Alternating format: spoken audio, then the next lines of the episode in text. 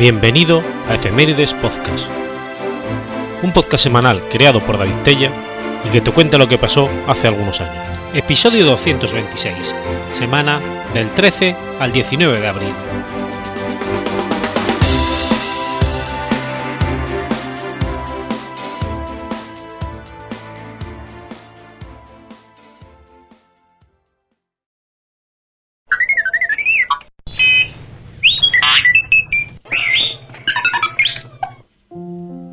13 de abril del 814.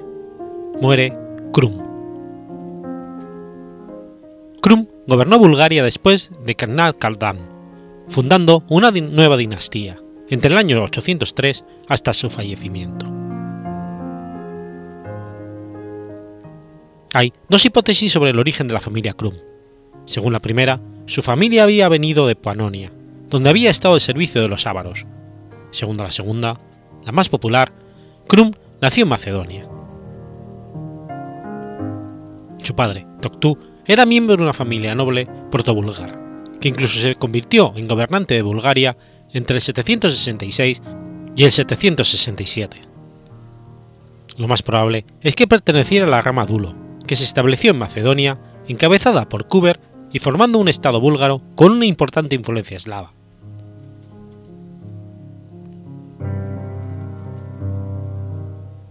Krun ascendió al trono entre el 796 y el 803. Alrededor del 805, los ávaros fueron derrotados por los francos bajo el emperador Carlomagno. En el 803, las tierras desde los bosques vieneses hasta Tizza estaban sometidas al emperador franco. Las vastas tierras entre el río Tizza, los Cárpatos y el río Dinester, junto con la actual Transilvania, quedaron bajo el control de Krum tras una batalla contra los ávaros. Se sabe que el conflicto se prolongó hasta el año 807. Al mismo tiempo, es probable que Krum tomara las tierras del viejo estado búlgaro que fue fundado por Canas Asparakrum y se declaró jefe supremo de Pliska. De esta manera, se convirtió en el líder de un país poderoso que iba desde Tracia hasta los Cárpatos meridionales y del Níster con el Tista que se extendía entre el Imperio bizantino y el Imperio franco. Los movimientos enérgicos del Canas de los búlgaros comenzaron a preocupar a sus vecinos del sur. En el año 807, el emperador bizantino, Nicéforo I, comandó una expedición contra los búlgaros. A mitad de camino, se vio obligado a volver, porque se enteró de una conspiración en su capital. En respuesta hacia los movimientos del emperador, Krun dio ayuda a los rebeldes eslavos, los habitantes del río Estrimón. Destruyeron la, unidad enviada en ayuda de los bizantinos y unieron su territorio a los dominios de Krum. En el 809, Krum puso sitio a Sérdica, a pesar de las impresionantes fortificaciones y la numerosa guarnición. Corrió hacia el centro de la, de la ciudad un grupo que masacró a varios defensores y civiles que no querían rendirse. Muchos oficiales bizantinos, entre ellos un ingeniero árabe llamado Eumantius, se rindieron ante los búlgaros. Serdica fue tomada por Krum, la fortaleza arrasada y la guarnición masacrada. El triunfo de Krum se veía ensombrecido por la expedición represalia del emperador Nicéforo, cuyo ejército marchaba agotadamente a través del territorio búlgaro, llegando a su capital en Pliska, y al parecer tomándola. Este hecho fue descrito por el emperador en una carta de triunfo que envió a Constantinopla. A pesar de esto, el historiador bizantino y un testigo de esos tiempos, Teófanes el Confesor, niega que se consiguiese la toma de la capital búlgara durante la expedición que se llevó a cabo. En el camino de regreso, el ejército bizantino, bizantino se detuvo en Sérdica, donde el emperador ordenó a los soldados que la reconstruyeran. La guarnición de la fortaleza fue establecida en Asia, después de que el ejército imperial regresara victorioso a Constantinopla. A pesar de que terminó la reconstrucción de la destruida fortaleza, la campaña del 809 no eliminó el peligro de los búlgaros en el extremo norte del imperio. Durante esta campaña, el emperador no pudo tener un, enfrentamiento directo con el ejército del Canas, por lo que el poder búlgaro permaneció intacto. El construir Sérdica y llenarla con una nueva guarnición no contribuyeron a la restauración del dominio bizantino sobre la ciudad y el valle del río Estrimón. Se sabe que a partir del año 809 una gran parte del territorio estuvo incluido en el Estado búlgaro. La destrucción de la ciudad por las tropas de Krun hace entender que inicialmente el Canas no tenía intención de incorporarla a sus dominios, que solo quería eliminar uno de los bastiones más fuertes de defensa en la frontera bizantina. Embargo, poco después de la reconstrucción de Sérdica, el Canas recuperó el control del territorio y cambió el nombre de la ciudad por Sredec. El nuevo nombre se mantuvo hasta el año 1376, derivado de la palabra eslava centro, evidenciando que la intención del Canas era la de unir las tierras habitadas por sus vecinos eslavos del sur a su país, ya que la anexión dejaba a la ciudad de Sredec geográficamente en el centro.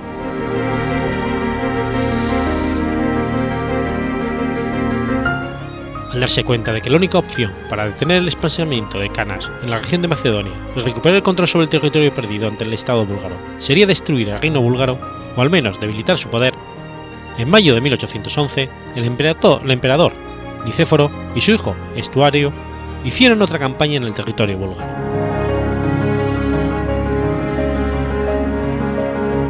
A finales de junio de 1811, el gran ejército bizantino acampó en las inmediaciones de la ciudad fronteriza de Marcelae, y las tropas permanecieron en el lugar no menos de 15 días. Krun entonces solicitó la paz, dispuesto a ceder en casi todo. Sin embargo, para de una vez por todas poner fin a la amenaza búlgara, Nicéforo cruzó la frontera con un poderoso ejército marchando contra Pliska, sin hacer caso de la oferta de paz hecha por el Canas. Su ejército logró evitar las emboscadas búlgaras en los montes, en los montes Balcanes y derrotó a un ejército enemigo de 12.000 hombres que trató de detener su avance en Moesia. La guarnición búlgara, de unos 13.000 hombres, fue arrollada y sucumbió hasta el último hombre. Otro destacamento que el Canas envió en socorro fue del mismo modo neutralizado ante los muros de la capital búlgara. El 20 de julio entró el ejército en la capital, donde los soldados tuvieron libertad para saquear lo que hubiera en la ciudad y la región próxima, incluidas las cavas privadas de Krum y los boyardos de la corte búlgara. Después, el Palacio Real y la mayor parte de la ciudad fueron incendiadas de forma premeditada. El tesoro de Canas pudo encontrarse y se repartió raudo entre los soldados y oficiales, aunque una parte importante pasó a las arcas del imperio del tesoro imperial. El emperador volvió a perpetrar sanguinarias matanzas en la ciudad de Pliska. Entre otras cosas, ordenó llevarse a los niños pequeños, atarlos sobre la tierra y hacer pasar sobre ellos piedras de moler grano para triturarlos. Durante su estancia en la capital de Caranas, este hizo una segunda oferta de paz al emperador bizantino. Observa, tú has triunfado. Toma aquello que desees y marcha en paz. Nicéforo no se dignó a contestar. El ejército imperial saqueó toda Pliska. Los soldados mataron el ganado, quemaron las aldeas y destruyeron las reservas de alimentos. Nicéforo, decidido a acabar de una vez para siempre con el reino búlgaro, persiguió al Canas, que había huido con su gente a las montañas. La marcha era por ende muy lenta. En ningún momento se encontraba resistencia seria. Se alcanzó la cordillera balcánica y sin muchas precauciones, las tropas se introdujeron en un amplio valle en torno al tramo inicial de uno de los ríos que se originaba allí, tal vez el correspondiente al que ahora se conoce con el nombre de Tika. El Canas no había permanecido inactivo. De hecho, todo apunta a que tenía la ventaja de una buena información y recursos económicos importantes. Al parecer, sabía de antemano cuáles serían los objetivos del emperador. Después, supo mantener vigías que siguieron con la precisión los movimientos de la parte más importante del ejército bizantino y consiguió que las noticias le llegaran casi al momento. Con oro y promesas obtuvo también el apoyo de un número muy importante de mercenarios ávaros y eslavos.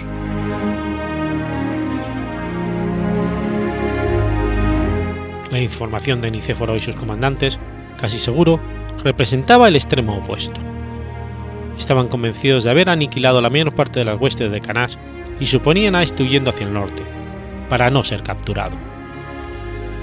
También suponían a la población búlgara completamente asustada e inerte. Hacia el 23 de julio, el ejército bizantino ocupó el centro de la cuenca del Tika y a buen seguro se desplegó para comenzar el saqueo y destrucción de granjas y pueblos en donde abundaba el agua, la caza, los pastos y el ganado. Día siguiente, los mandos imperiales recibieron la noticia de que las salidas sur y norte del territorio estaban bloqueadas por unas descomunales empalizadas con foso. Las alturas estaban ocupadas por guerreros que se dejaban ver y cuyo número seguramente aumentaba cada hora que pasaba. En la madrugada del 26 de julio, los bizantinos se vieron atrapados por empalizadas al frente y en la retaguardia del paso Barbista. Nicéforo fue asesinado en la batalla junto con muchas de sus tropas. Era el primer emperador en morir en el campo de batalla en más de 500 años, mientras que su hijo, Estuarcio, fue salvado por la Guardia Imperial, que le retiró del campo de batalla, después de recibir una herida paralizante en el cuello. Krum ejerció la máxima ostentación de su triunfo. El cuerpo de Nicéforo fue empalado y expuesto durante días ante búlgaros y cautivos. Después seccionaron la cabeza, y la calota descarnada se cubrió de plata para confeccionar una copa con la que se dice el Canas brindaba la, salud de sus boyardos y los líderes eslavos en los banquetes. Esto aumentó la reputación de su brutalidad y junto con sus invasiones posteriores y saqueos de territorios bizantinos le valieron el sobrenombre de nuevo Senakerib.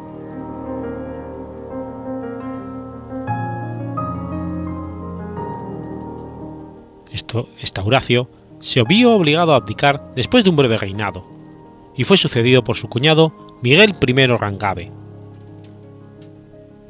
En el 812, Krum invadió la Tracia bizantina, tomando Debelt y asustando a la población de la fortaleza cercanas a huir hacia Constantinopla.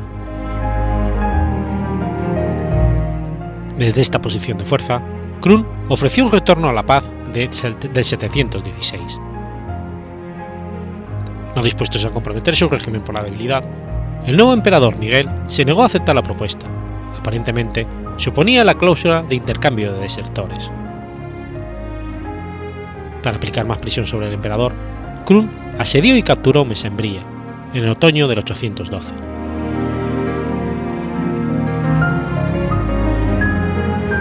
En febrero del año siguiente, los búlgaros atacaron Tracia, pero fueron repelidos por las fuerzas del emperador, Animado por este éxito, Miguel llamó a las tropas de todo el imperio y se dirigieron al norte, con la esperanza de una victoria decisiva. Krum condujo a su ejército al sur, hacia Danápolis, y acamparon cerca de Bersinka. Miguel alineó su ejército contra los búlgaros, pero ninguna de las partes inició un ataque durante dos semanas. Finalmente, el 21 de junio del 813, los bizantinos atacaron pero fueron rechazados, e inmediatamente se dieron a la fuga. Con la caballería de Krum en su persecución, la derrota de Miguel fue completa y Krum avanzaba en Constantinopla, que asediaba por tierra. Desacreditado Miguel, se vio obligado a abdicar y convertirse en monje. Fue el tercer emperador bizantino eliminado por Krum en dos años.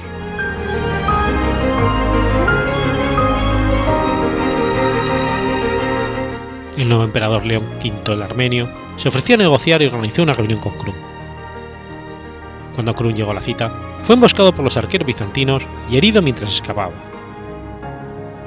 Furioso, Krum asoló los alrededores de Constantinopla y regresó a su hogar, capturando en el camino Adrianápolis y llevándose a sus habitantes a través del río Danubio. A pesar de la llegada del invierno, Krum aprovechó el buen tiempo para enviar una fuerza de 30.000 hombres a Tracia que capturaron Arcadiópolis y llevándose a unos 50.000 cautivos a las tierras búlgaras en el Danubio. El saqueo de Tracia enriqueció a Krum y a su aristocracia, y permitió el uso de los elementos arquitectónicos saqueados de las ciudades en la reconstrucción de Pliska. También se dedicaron a reconstruir la ciudad de artesanos deportados. Krum pasó el invierno preparándose para un gran ataque contra Constantinopla. Un rumor puso en alerta a la población de la capital de que Kum traía un amplio equipo de sitio, que estaba siendo transportado en 5.000 carretas. Sin embargo, antes de partir, el Canas murió sorpresivamente. La verdadera causa de su fallecimiento es desconocida hasta el día de hoy. Cronistas bizantinos escribieron que Krum había llegado a la mano de Dios por los muchos pecados que había cometido contra los romanos. Según una hipótesis, tuvo un ataque al corazón y, de acuerdo con otra, fue asesinado por sus propios boyardos. Incluso otra habla de un vómito de sangre. Le sucedió su hijo Omurtak.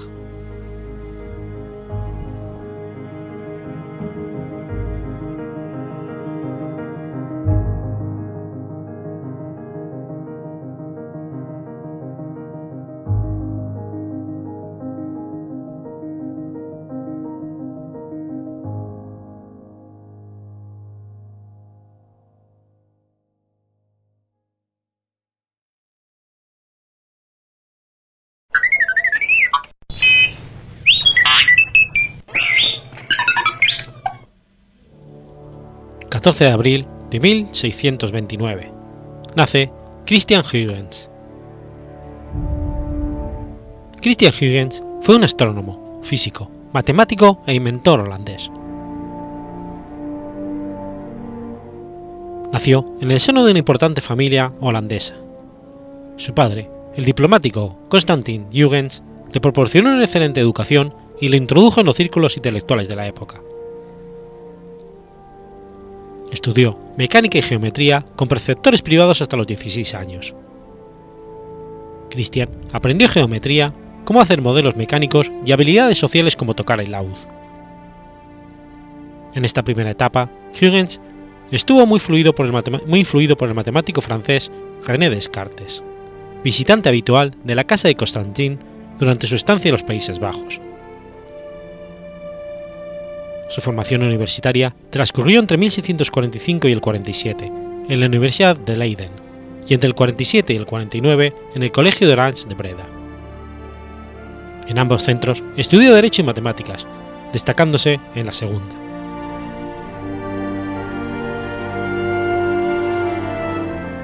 A través del contacto de su padre con Mersens, comienza una correspondencia entre Huygens y Mersens durante esta época. Mersens desafió a Huygens a resolver gran número de problemas, incluyendo el problema de la catenaria. Aunque no halló la solución correcta, encontró la solución de cómo colgar pesos en la cuerda para que cuelguen en forma de parábola.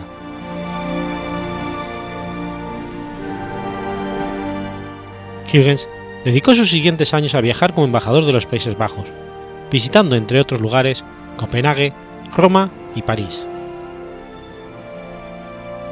en 1656, creó el primer reloj de péndulo. Y en el 60 volvió a París para instalarse definitivamente.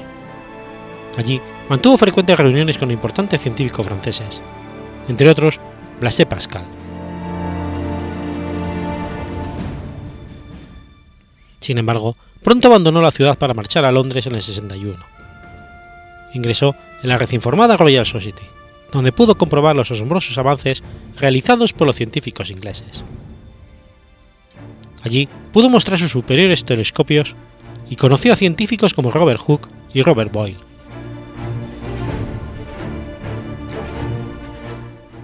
En 1666 aceptó la invitación de Cobert, ministro de Luis XIV, para volver a París a incorporarse a la Academia de la Ciencia Francesa. Dada su experiencia en la Royal Society de Londres, Huygens pudo llegar a liderar esta nueva academia e influir notablemente en otros científicos del momento, como su amigo y pupilo Leibniz. Fueron años muy activos para Huygens, pero se detuvieron por sus problemas de salud y las guerras del Rey Sol contra los Países Bajos. Huygens abandonó Francia en 1681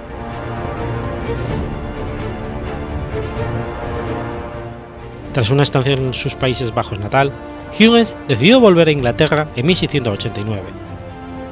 Allí volvió a relacionarse con la Royal Society y conoció a Isaac Newton, con el que mantuvo frecuentes discusiones científicas. Y es que Huygens siempre criticó la teoría corpuscular de la luz y la ley de la gravitación universal de Newton. Volvió a los Países Bajos poco antes de morir. Huygens fue uno de los pioneros del estudio de la probabilidad, tema sobre el que publicó el libro De Ratiochnis in Ludo Alae, en 1656. En él introdujo algunos conceptos importantes en este campo, como la esperanza matemática, y resolvió algunos de los problemas propuestos por Pascal, Fermat y Demer. Además, resolvió numerosos problemas geométricos como la rectificación de la cisoide y la determinación de la curvatura de la cicloide. También esbozó conceptos acerca de la derivada segunda. Debido a su interés en la astronomía, sus trabajos se centraron en la mecánica y la óptica que mejoraran la calidad de las observaciones. La necesidad de una medida más precisa del tiempo, fundamental en las observaciones astronómicas, le llevó a inventar el reloj de péndulo y dar una demostración rigurosa de sus fundamentos, en su obra Horologium Oscillatum. En él se halla la expresión exacta de la fuerza centrífuga en un momento circular, la teoría del centro de oscilación, el principio de la confirmación de la conservación de las fuerzas vivas, centrándose especialmente en la colisión entre partículas y el fundamento del péndulo simple y del reversible. En el campo de la óptica elaboró la teoría ondular de la luz, partiendo del concepto de que cada punto luminoso de un frente de ondas puede considerarse una nueva fuente de ondas. A partir de esta teoría explicó, en su obra Tratado de Lumière, la reflexión, refracción y doble refracción de la luz. Dicha teoría quedó definitivamente demostrada por los experimentos de Thomas Young a principios del siglo XIX.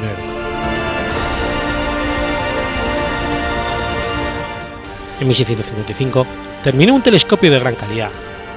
Apenas tenía 5 centímetros de diámetro, aunque medía más de 3 metros y medio de longitud, lo que le permitía obtener unos 50 aumentos. Con este aparato vio que en torno del planeta Saturno existía un anillo y la existencia de un satélite, Titán, el 25 de marzo de ese año.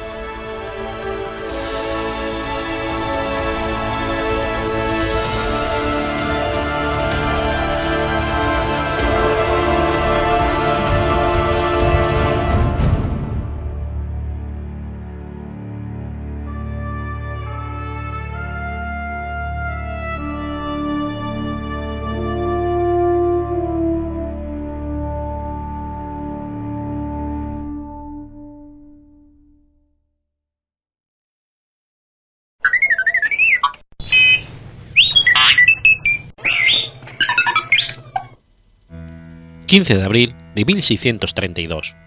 Sucede la Batalla de Rein. La Batalla de Rein fue un enfrentamiento bélico de la Guerra de los 30 Años que tuvo lugar el 15 de abril de 1632 en el río Lech, cerca del pueblo bávaro de Rein.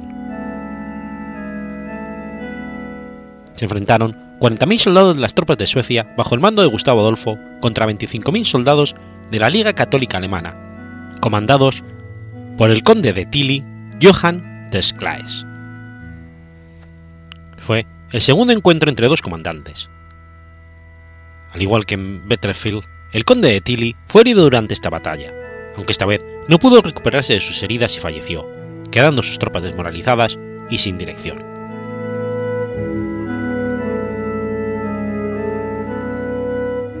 Gustavo construyó un puente de barcas para cruzar el río Lech cerca de la ciudad de Rein durante la noche anterior a la batalla, y por la mañana mandó cruzar el río bajo el fuego enemigo a 300 soldados a campelites fineses.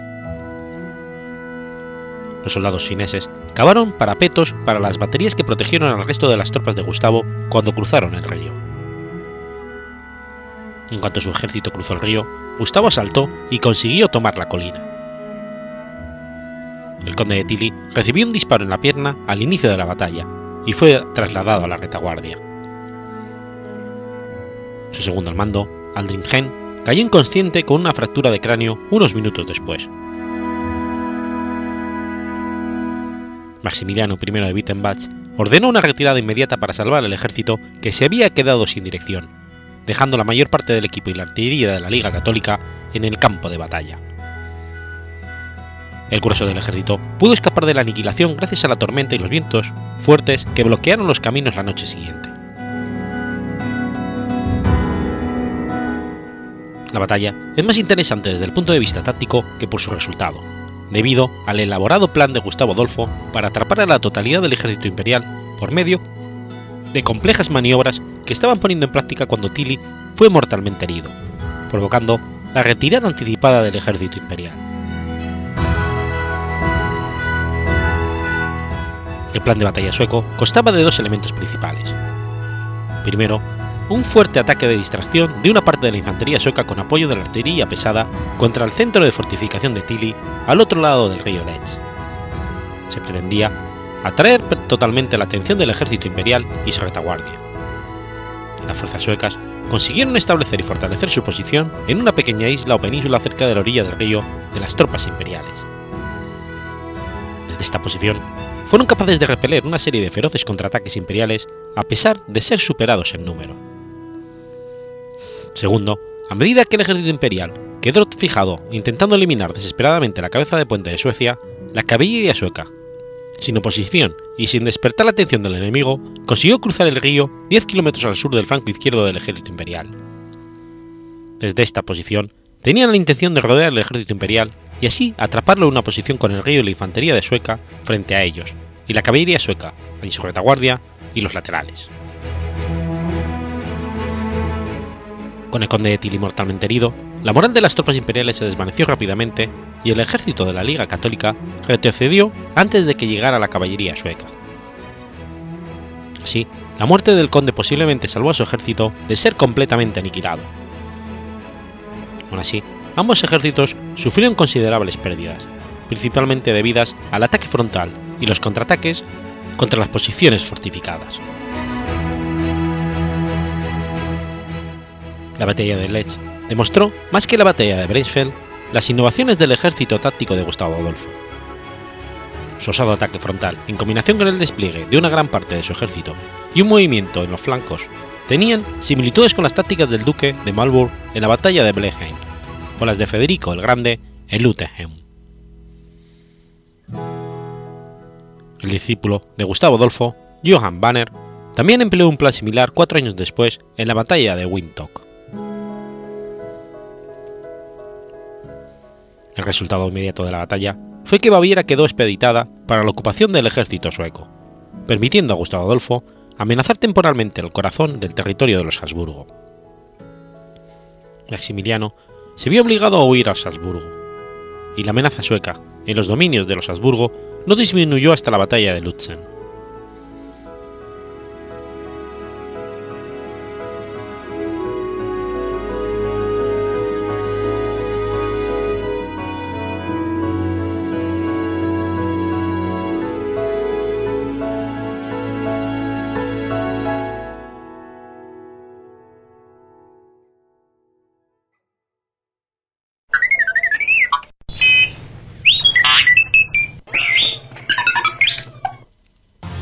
16 de abril de 1495. Nace Petrus Apianus. Petrus Apianus, cuyo nombre original en alemán era Peter Bienwitz, castellanizado como Pedro Apiano, fue un humanista alemán conocido por sus importantes trabajos en matemáticas, astronomía y cartografía.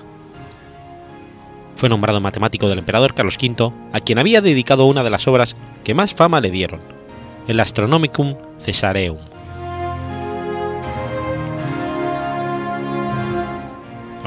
Nació en Leisny, Sajonia.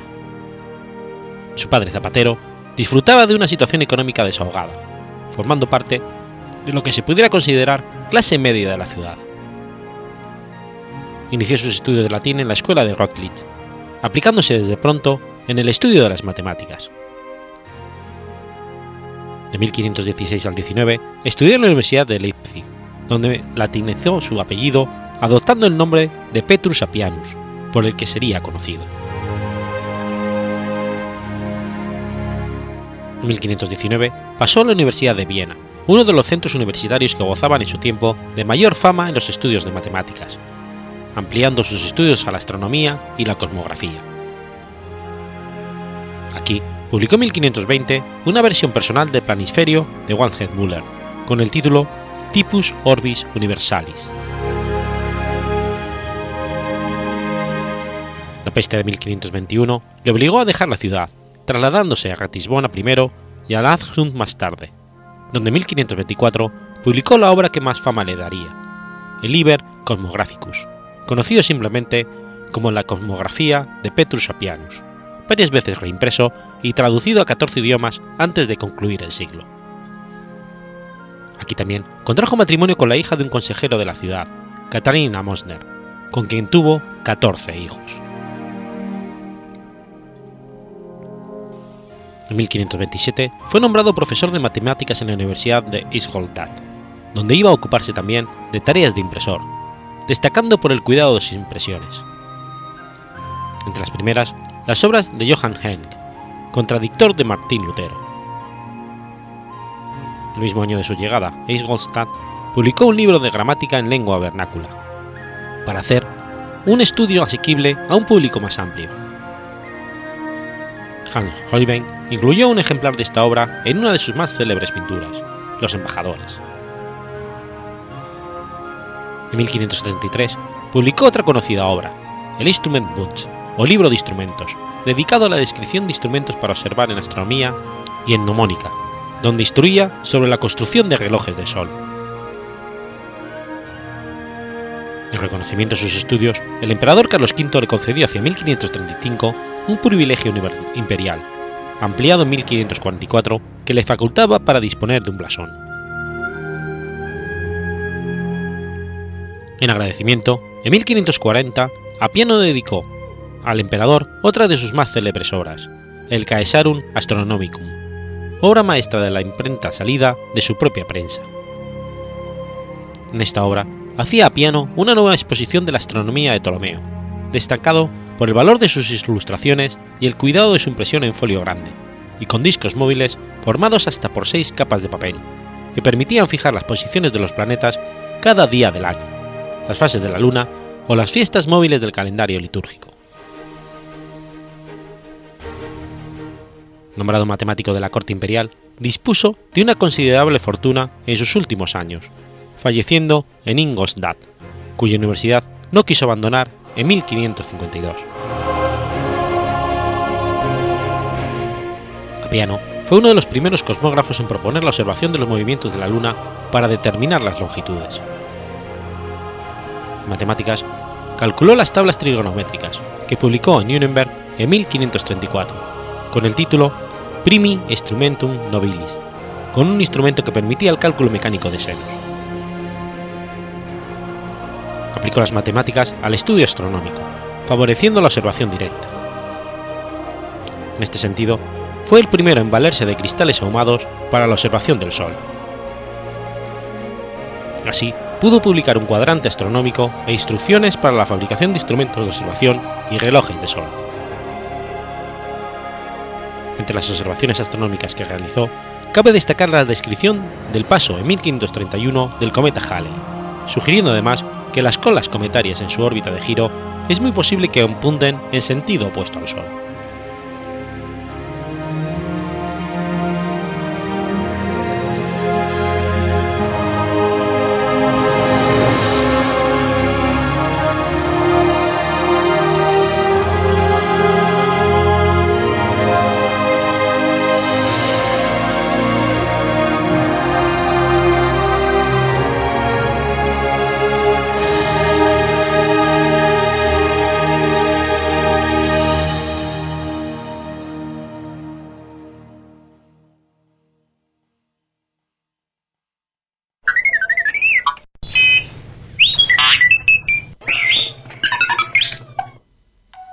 17 de abril del 485.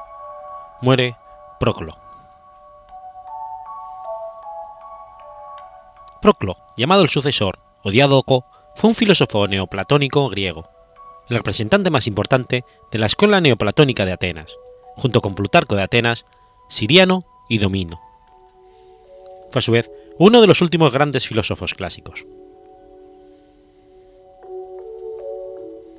Proclo Nació el 8 de febrero del 412 en Constantinopla, dentro de una rica familia de origen licio. Fue criado en la ciudad de Janto, en Licia. Estudió retórica, filosofía y matemáticas en Alejandría, donde comenzó a seguir la carrera jurista de su padre. Volvió a Constantinopla, donde ejerció con éxito su profesión, pero decidido a dedicarse por entero a la, filosofía, regresó a Alejandría para estudiarla con el filósofo académico Olimpiódoro el Viejo y matemáticas con Herón. Insatisfecho con la vida intelectual de Alejandría, se dirigió a Atenas, centro intelectual del mundo occidental de la época. Allí, en el 431, estudió en la escuela neoplatónica con maestros como Plutarco de Atenas, Siriano y Asclepégida. Sucedió a Siriano como cabeza de la academia y a su muerte fue sucedido a su vez por Marino de Nápoles.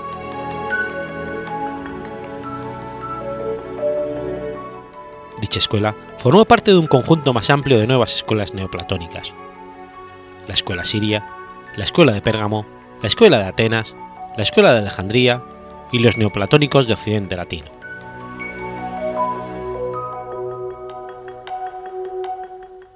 Después de la creación del neoplatonismo por parte de Plotino, tres seguidores de este destacan en la expansión de dicha corriente filosófica: Porfirio, Jamblico y Proclo. Porfirio fue el más intelectual, centrándose en los elementos filosóficos del neoplatonicismo. Sin embargo, Jamblico y Proclo se atrevieron a vincular la filosofía neoplatónica con diferentes teologías y movimientos religiosos de la época.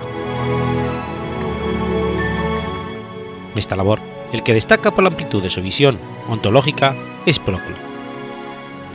En su sistema se intenta con bastante acierto una vinculación del monoteísmo neoplatónico con el politeísmo grecorromano propio de la época. Su teoría de la participación de los seres respecto a los principios originarios, en forma de seres descendentes, intenta ofrecer una visión completa de todo lo existente desde el uno hasta la materia inerte. Es peculiarmente destacable el papel generativo de los diferentes dioses, que en absoluto estorban su sistema racional.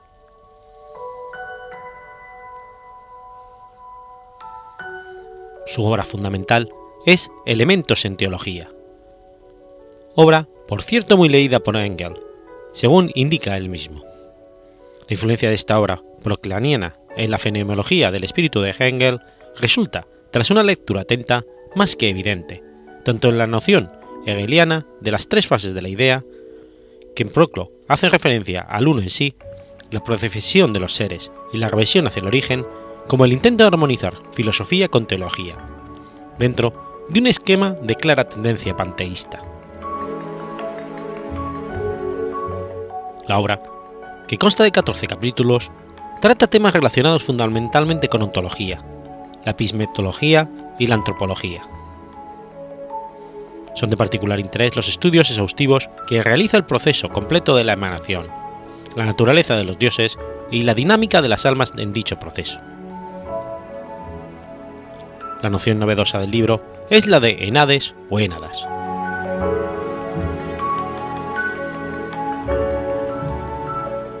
son reflejos del uno que poseen identidad propia o independencia oncológica, de modo que se les puede considerar como divinidades o bondades, o unidades divinas.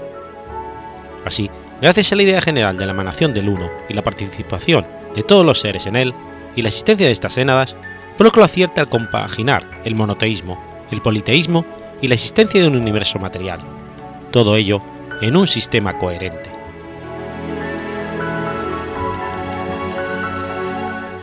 durante la Edad Media, a partir del siglo XII, circuló una versión resumida y en latín de los elementos de teología, en este caso con el nombre de Liber de Causus, y siendo atribuido equivocadamente a Aristóteles.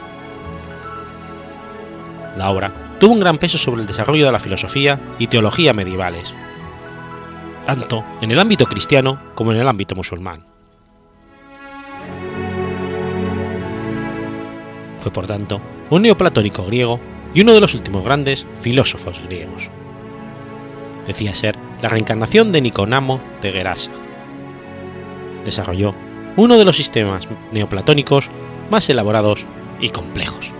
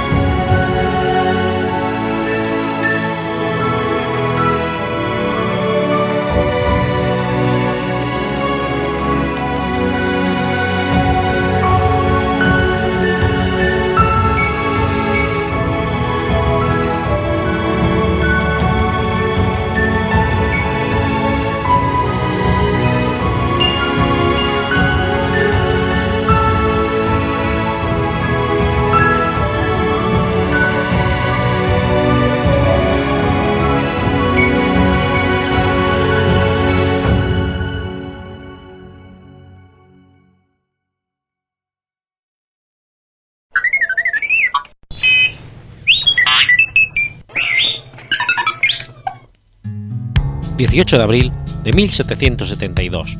Nace David Ricardo. David Ricardo fue un economista inglés de origen judío sefardí portugués, miembro de la corriente de pensamiento clásico económico y uno de los más influentes, junto con Adam Smith y Thomas Malthus.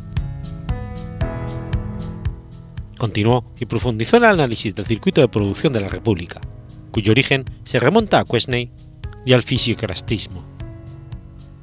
Es considerado uno de los pioneros de la macroeconomía moderna por su análisis de la relación entre beneficios y salarios, uno de los indicadores de racionamiento que daría lugar a la ley de los rendimientos decrecientes y uno de los principales fundadores de la teoría cuantitativa del dinero. Es por ello que es invocado por familias de pensamiento económico muy diferentes, desde los neoclásicos a los marxistas ingleses. David Ricardo era el tercero de 17 hijos de una familia judía sefardí que emigró de Países Bajos a Inglaterra antes de su nacimiento. Empezó a trabajar a los 14 años en la Bolsa de Londres como empleado de su padre. En 1793 se casó fuera de la ley judía y, las relaciones con su familia se volvieron más tirantes, por lo que Ricardo decidió establecerse por su cuenta. Se especializó en la negociación de valores públicos, prosperó bastante deprisa y para 1815 había amasado una fortuna considerable. Después de haber adquirido su fortuna en la Bolsa de Londres, se convirtió en terrateniente. En 1819 fue elegido miembro del Parlamento. Retuvo el cargo hasta su muerte. En la Cámara de los Comunes sus opiniones gozaban de autoridad, y se ha dicho de él que fue el primero en educar a la Cámara del Análisis Económico se retiró de los negocios, lo que le permitió dedicarse a trabajos intelectuales desde muy joven. Su interés por los problemas de la teoría económica se desarrolló hacia la mitad de su vida. Su primer contacto con el tema parece datar de 1799, cuando leyó a Adam Smith. En 1809 aparecieron publicadas sus primeras opiniones sobre economía en forma de cartas a la prensa firmadas por R, en relación con la devaluación de la moneda. Su obra más importante, labor por la que sería reconocido como uno de los economistas más importantes de la época, Principios de Economía, Política y Tributación, apareció en 1817 y constituye la exposición más madura y precisa de la economía clásica. En el prefacio afirma que el principal problema de la economía política es determinar las leyes que regulan la distribución. Con este fin, desarrolló una teoría del valor trabajo, la teoría del valor trabajo, en la economía política clásica, la teoría del valor y una teoría de la distribución. Escribió también gran número de ensayos, cartas y notas que contienen aportaciones de importancia. Sin embargo, sus, escritos resultan tan condensados y complejos que muchos lectores encuentran mejor expuestas sus ideas en los trabajos de Juan Bautista Say, Thomas Malthus y John Ramsay McCollum. Este economista, cuya labor es particularmente importante por el lugar destacado en que colocó el problema del valor, especialmente al poner manifiesto con claridad que los problemas de la distribución dependen de la teoría del valor, según la cual el precio o valor de los bienes depende de los costos de producción, defendiendo la libre circulación de los productos agrícolas y enunció la ley de hierro de los sueldos, según la cual el salario siempre tenderá a reducirse a lo estrictamente necesario permitiendo al asalariado solamente subsistir y reproducirse. De acuerdo con esta idea, si el salario sube más alto de lo estrictamente necesario, la población aumentará al haber mayor oferta laboral y los salarios bajarán. Por el contrario, si los salarios son inferiores a lo estrictamente necesario, la población disminuirá, provocando con ello una escasez de mano de obra y por consiguiente un aumento de los salarios. Esta teoría influyó en Marx para afirmar que el obrero nunca disfrutaría de los beneficios del capitalismo.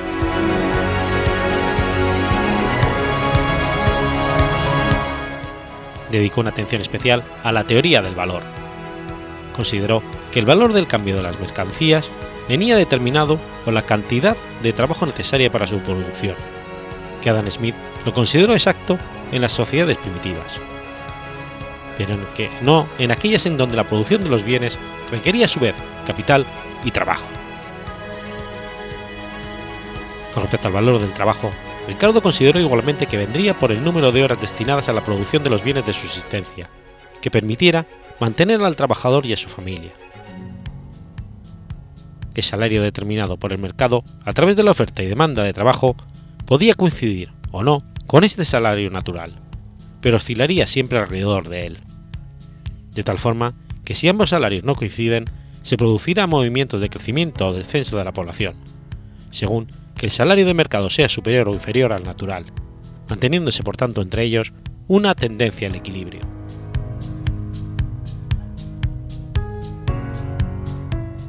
Las preocupaciones de Ricardo en relación al crecimiento lo llevaron a interesarse primero por los factores que explicaran la distribución de la renta. En segunda instancia, se preocupaba por averiguar las causas del crecimiento económico o el origen de la riqueza de las naciones. Ricardo dedicó también gran atención al tema de la renta de la tierra. En esa época en Inglaterra, los propietarios no explotaban directamente sus tierras, en la mayoría de las ocasiones, sino que las arrendaban. La tesis que mantiene es que la renta de la tierra es debida a la diferencia de fertilidad de la misma y a la ley de los rendimientos decrecientes. Según Ricardo, cuando la población es baja con respecto a las tierras disponibles, solo serán cultivadas las mejores, no existiendo por tanto renta ya que nadie estaría dispuesto a pagarla mientras existan otras igualmente buenas y no ocupadas. Lo mismo, sucedería de no existir la ley de los rendimientos decrecientes, ya que al aplicar mayor cantidad de trabajo y capital en una misma tierra, se obtiene de ella rendimientos proporcionales. Solo se cultivarían las más fértiles y por lo tanto no habría renta. Nadie. Paga renta en un país recién colonizado y en donde abunda la tierra fértil. Pero cuando en el, progreso de la sociedad la tierra de segunda calidad de fertilidad se dedica al cultivo, la renta comienza inmediatamente sobre la de la primera calidad, y la cantidad de esa renta dependerá de la diferencia en la calidad de estas dos porciones de tierra. Cuando la tierra de tercera calidad se dedica al cultivo, la renta comienza de inmediato sobre la de segunda, y está regulada como antes, por la diferencia de sus poderes productivos. Al mismo tiempo, la renta de la primera calidad aumentará, ya que siempre debe estar por encima de la renta de segunda, por la diferencia entre el producto que rinde con una determinada cantidad de capital y de trabajo. Con cada paso en el progreso de la población, que obligará a un país a, recurrir a la tierra de una calidad peor para permitirle incrementar su suministro de alimentos, aumentará la renta sobre todas las tierras más fértiles. Entre sus aportes destaca especialmente la teoría de la ventaja corporativa, que defiende la ventaja del comercio internacional. En esencia, es una ampliación de la división del trabajo propuesta por Adam Smith y opuesta a las teorías proteccionistas. En su libro Principio de la Política Económica de 1817, David Ricardo propuso que un país debe especializarse en aquellos bienes y servicios que puedan producir de manera más eficiente y adquirir de otros aquellos que produzca de manera menos eficiente, incluso cuando en ocasiones esto representa adquirir bienes extranjeros cuya producción final puede ser más eficiente. De esta manera, la teoría de David Ricardo hace énfasis en la productividad de los países. Tanto la teoría de la ventaja absoluta como la de la ventaja comparativa simplifican en sus modelos el comportamiento de la economía mucho más allá del caetirus paribus ordinario, en donde se estudia una variable y se dejan estáticas las demás. Aquí se están omitiendo facciones como son que los que se mencionan en el apartado anterior. Por ejemplo, ¿qué pasa cuando más de un país son los más eficientes en la producción o obtención de un bien, en dos regiones distintas del mundo? Es, sin embargo, un gran acierto definir la ventaja de los países en la productividad. Sin embargo, cabe destacar que un país puede volverse más productivo en la obtención de cierto artículo gracias a aspectos como el desarrollo tecnológico.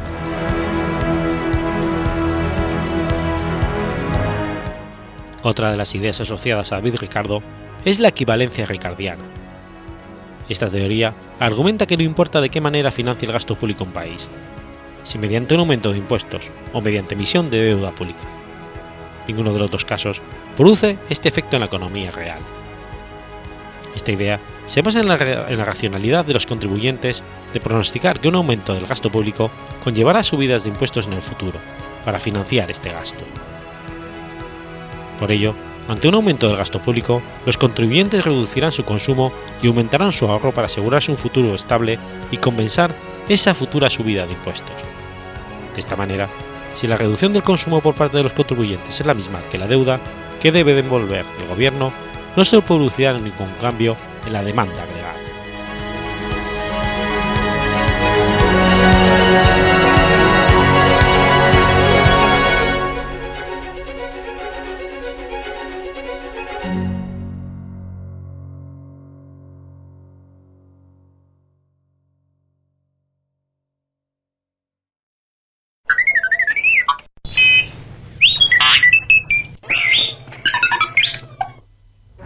19 de abril de 1012. Muere Alfeg. San Alfeg es el nombre de un obispo anglosajón de Winchester y posteriormente arzobispo de Canterbury y primer mártir, de Canterbury. Noble nacimiento, se convirtió en anacoreta antes de ser elegido abad de la abadía de Bath. Sus virtudes lo llevaron al puesto del episcopado, convirtiéndose posteriormente en arzobispo. Fue responsable de alentar el culto de San Dustán y además promovió la educación.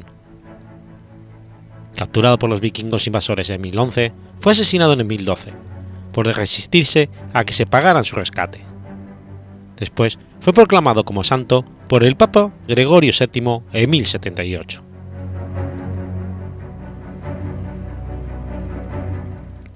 San Alfer nació en el suburbio de Weston, cerca de la ciudad de Bath, perteneciente al condado de Somerset, en una familia noble. A edad temprana decidió convertirse en monje a pesar de los lamentos de su madre, que había enviudado. Entró en el monasterio de Derhust, trasladándose después a Bath, donde se convirtió en anacoreta y fue, seguido, por muchos de sus anteriores discípulos. Posteriormente, tras la persuasión de Dustan, fue nombrado abad de la abadía de Bath, siendo reconocido por su piedad y austeridad.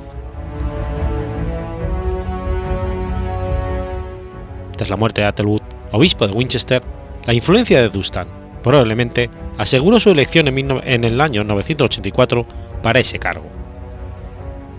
Mientras estuvo en dicho obispado, fue el mayor responsable de la construcción de un gran órgano que se podía escuchar a una milla de distancia de la catedral y que requería más de 24 hombres para ponerlo en funcionamiento. También construyó y amplió las iglesias de la ciudad, en esta época, Inglaterra era presa continua de los ataques vikingos. El rey Ethelred II, el indeciso, había recurrido en varias ocasiones a los sobornos, con los cuales esperaba comprar un alivio de sus ataques. Pero entre otras cosas, Alfer usó su capacidad de convencimiento para intentar detenerlos.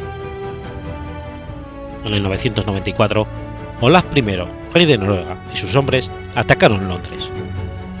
Fueron derrotados y se desplazaron a la costa sur pasando el invierno en Southampton.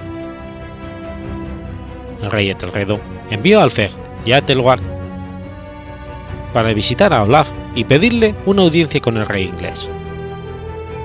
Llevaron al noruego hasta Andorberg, donde Teraldo residía. Olaf era cristiano, pero no había recibido la confirmación.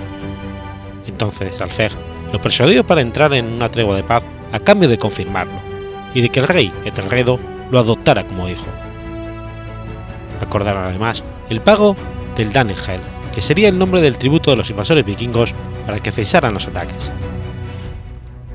Gracias a este trato, Olaf prometió no invadir Inglaterra de nuevo, y mantuvo fielmente esta promesa.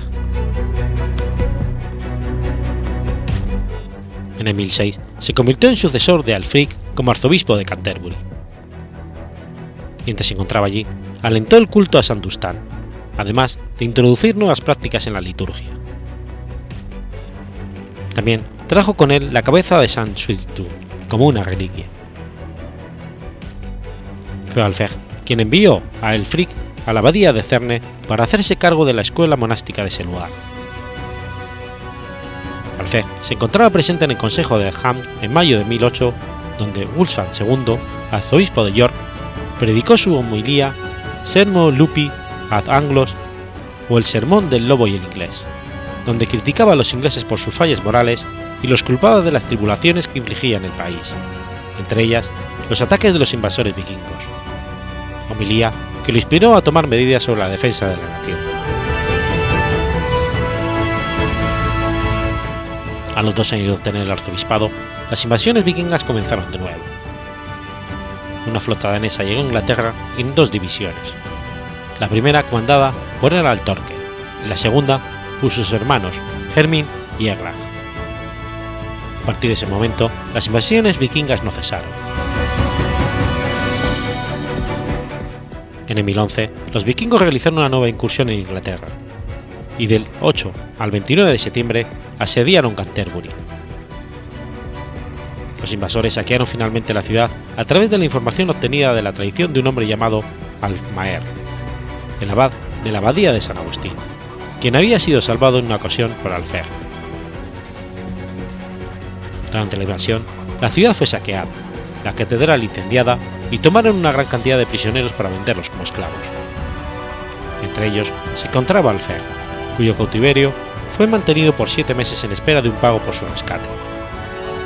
Además de él, se encontraban capturados Godwine I, obispo de Rochester, Leofrun, abadesa de San Mildred, y el reveo del rey Edfran Andel, quien habiendo traicionado a la ciudad, se las arregló para poder escapar.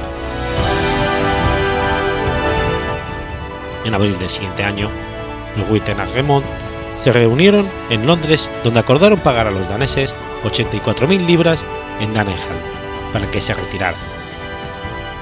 Sin embargo, Afer se negó a pagar o que se le pagara un rescate de 3.000 extra por, él, sabiendo la pobreza en que se encontraba el país, que en esa época era considerado una cantidad exorbitante.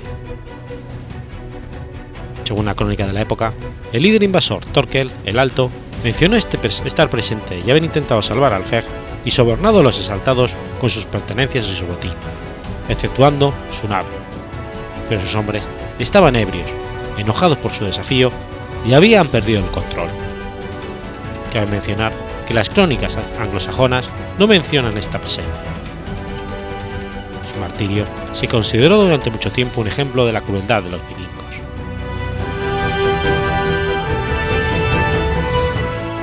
San Alfer fue el primer arzobispo de Canterbury en morir como mártir. Fue asesinado en Greenwich, Kent, donde se cree se encuentra actualmente la iglesia de San Alfer, el 19 de abril de 1012. Justo frente al lugar donde se cree que fue martirizado, se encuentra una tabla donde están grabadas las siguientes palabras. Aquel que muere por la justicia, muere por Dios. Fue enterrado en la Catedral de San Patricio, pero después de que Canuto el Grande se convirtió en rey de Inglaterra en 1016, decidió trasladar su cuerpo hacia Canterbury. Adoptó una política de conciliación logrando un traslado con gran ceremonia en el 1023. El 29 de diciembre de 1170, el entonces arzobispo de Canterbury, Thomas Becket, fue decapitado en el altar mayor de la catedral, justo sobre la sepultura de Alfer, por cuatro caballeros del rey Enrique II. Se menciona en varias fuentes que al momento de ser asesinado se encontraba rezando San Alfer, quien había sido su predecesor, hecho que convirtió la catedral en un centro de peregrinación.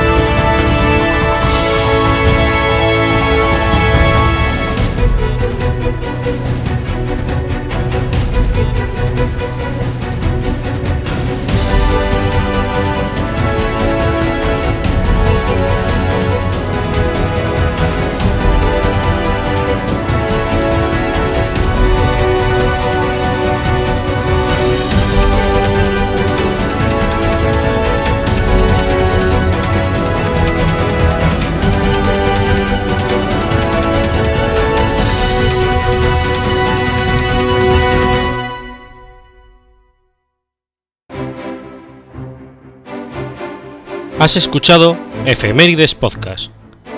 Si quieres ponerte en contacto conmigo, puedes hacerlo por Twitter a la cuenta arroba efemeridespod o mi cuenta personal, arroba telladavid, o por correo electrónico a la dirección efemeridespod.gmail.com.